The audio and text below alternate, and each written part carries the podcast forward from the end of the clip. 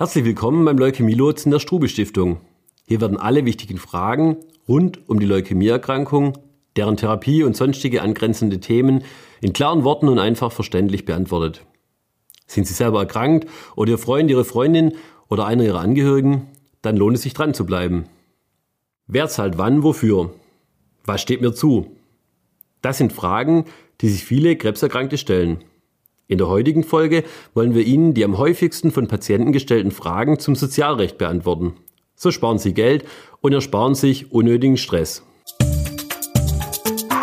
Was muss ich tun, um die mir zustehenden Leistungen zu erhalten? Verteilen Sie Aufgaben in Ihre Freunde. Ich denke, das ist das Einfachste, jemanden, der einem, dem man vertraut, zu haben, der für einen viele Formulare ausfüllen kann, der für einen da sein kann, auch mal einen Gang zur Krankenkasse, einen Gang zum Hausarzt zu machen. Wenn es Ihnen sehr schlecht geht, ist es einfach schwierig, das alles zu tun. Es gibt ein Formular vom Bundesjustizministerium, das kann man sich aus dem Internet runterladen, jemanden dann bevollmächtigen und der tritt für einen ein. Ich denke, das ist auch für einen Freundeskreis eine gute Sache. Wenn Ihre Freunde für Sie da sein können, dann bleibt mit denen in Kontakt und die sind auch nicht so hilflos in der Situation jetzt. Wer kümmert sich um die Kinder und den Haushalt? Wenn Kinder unter 12 Jahren, bei manchen Krankenkassen unter 14 Jahren im Haushalt leben, gibt es die Möglichkeit, dass man bei der Krankenkasse einen Antrag auf Haushaltshilfe stellt. Diese Haushaltshilfe ist dafür da, um Kinder unter Umständen in die Schule zu bringen, um zu putzen, um zu kochen, Dinge, die einfach getan werden müssen. Das können jetzt jemand aus dem Freundeskreis machen oder aber ein professioneller Dienstleister, wie zum Beispiel eine Diakonie, Sozialstation, wer auch immer.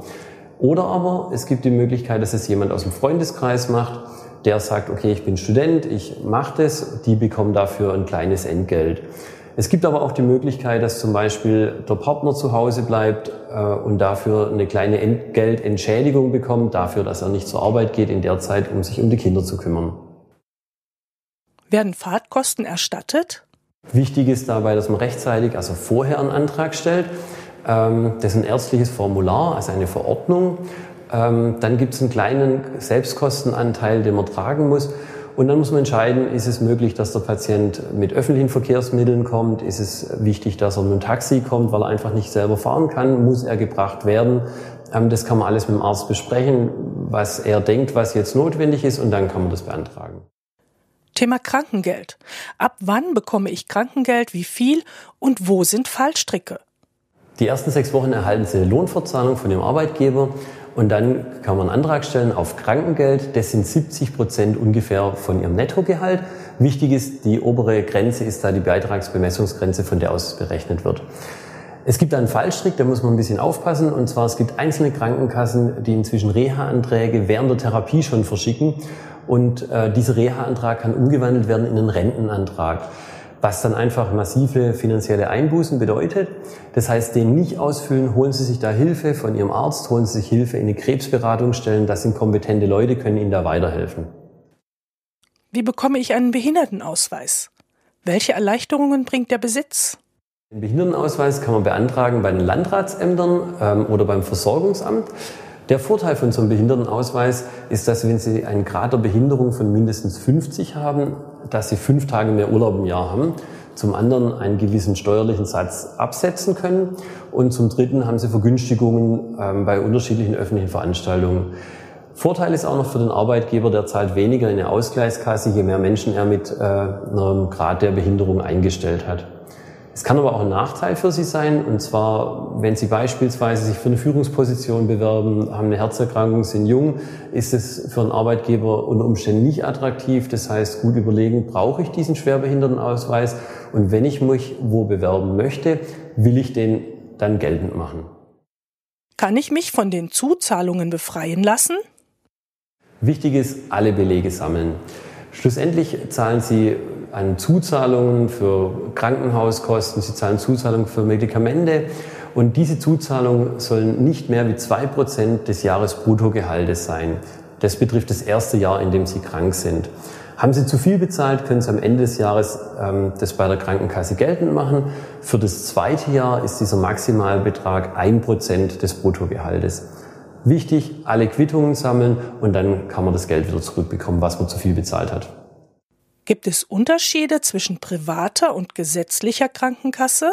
Ja, da gibt's Unterschiede. Die gesetzlichen Krankenkassen ähm, zahlen zum Beispiel diese Haushaltshilfe, wenn man jemanden braucht, der die Kinderbetreuung übernimmt. Das zahlen in der Regel die privaten Krankenversicherungen nicht. Auch Fahrtkosten ist eine ähnliche Thematik, dass die von den äh, gesetzlichen Kassen übernommen werden, von den privaten Kassen meistens nicht.